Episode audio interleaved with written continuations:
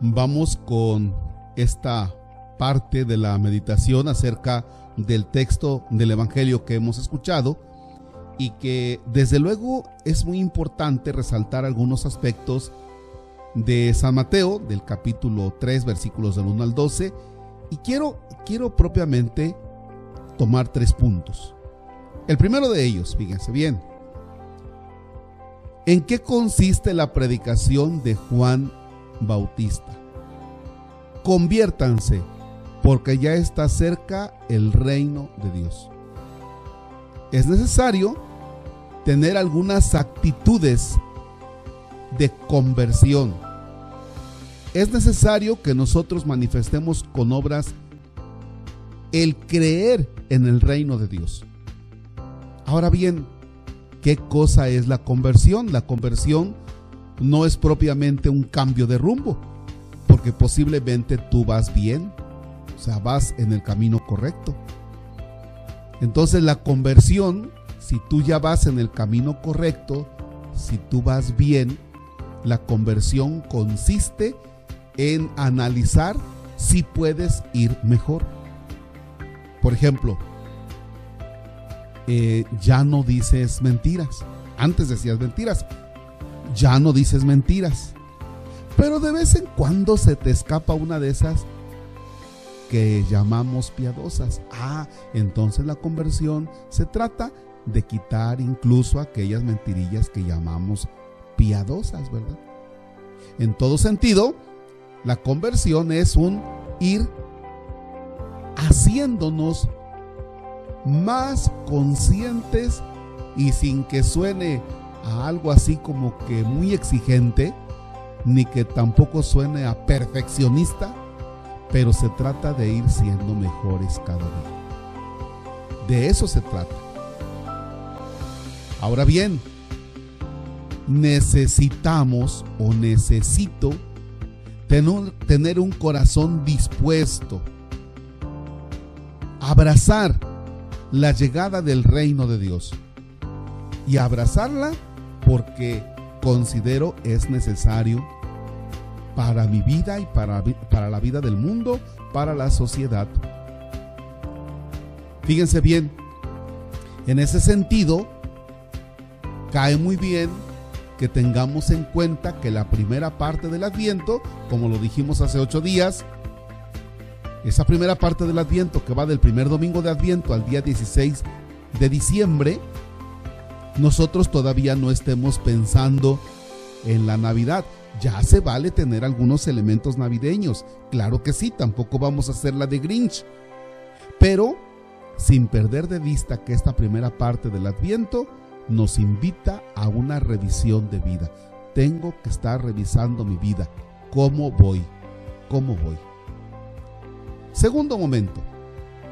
En un segundo momento se trata de no fingir la conversión. Le dice Juan Bautista a aquellos que se van a bautizar, pero que solamente le están haciendo al cuento.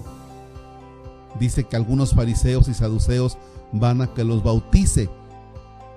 Pero lo hacen así como que pues este está bautizando y pues vamos para adentro. Vamos a que nos bautice y dicen, a ver, espérense, raza de víboras. ¿Quién les ha dicho que podrán escapar al castigo que les aguarda? Dice, hagan ver con obras su conversión y no se hagan ilusiones que nada más es porque ustedes son hijos de Abraham. No, realmente se trata de dar signos de conversión. Entonces, en este adviento, ¿cómo es que nosotros tenemos que dar frutos de conversión? Ya. No se trata de fingir. No se trata de hacerle al cuento. Le hago al cuento como que como que sí creo, ¿verdad? Le hago al cuento como que como que sí más o menos estoy dando signos de conversión. Le hago al cuento como de que creo en Dios. Sí. Pasaba hace unos días una cosa que a mí me llamaba la atención. Eh, termino de bendecir un negocio y a la mera a la media hora estaba citado pues una persona ahí que hace limpias. Entonces tú dices, esta persona, pues sí cree o no cree, ¿verdad? Sí cree o no cree. O una persona que va a misa, pero que lleva su coronita de adviento muy adornadita, muy bonita, pero los vecinos no la soportan, no lo soportan, ¿no? Entonces, realmente, ¿cuáles son las actitudes? Por eso yo, sacando este, sacando del Evangelio que acabamos de meditar, cuando dice raza de víboras, ah, bueno, entonces se trata de, de no fingir la conversión. Y tercer elemento, tercer elemento, estos signos de conversión nosotros los encontramos plasmados de una manera concreta en la lectura que hemos escuchado del profeta Isaías. Cuando dice, habitará el lobo con el cordero, la pantera se echará con el cabrito, el novillo y el león pasarán juntos y un muchachito los apacentará. La vaca pastará con la osa y sus crías vivirán juntas. El león comerá paja con el buey. Y tú dices, oye, oye, oye, espérate. Todo eso es imposible. ¿Cómo puede ser posible? ¿Cómo puede ser posible que estos animalitos, que es el uno al otro, vaya, o se pueden tragar, o simple y sencillamente hay uno que le hace más daño al otro, y son capaces de convivir? E, entonces, esos son signos proféticos. Y que tú puedes decir, pues es que eso es imposible. Es imposible, sin embargo el tiempo de adviento a eso nos invita. Voy a poner ejemplos más claros.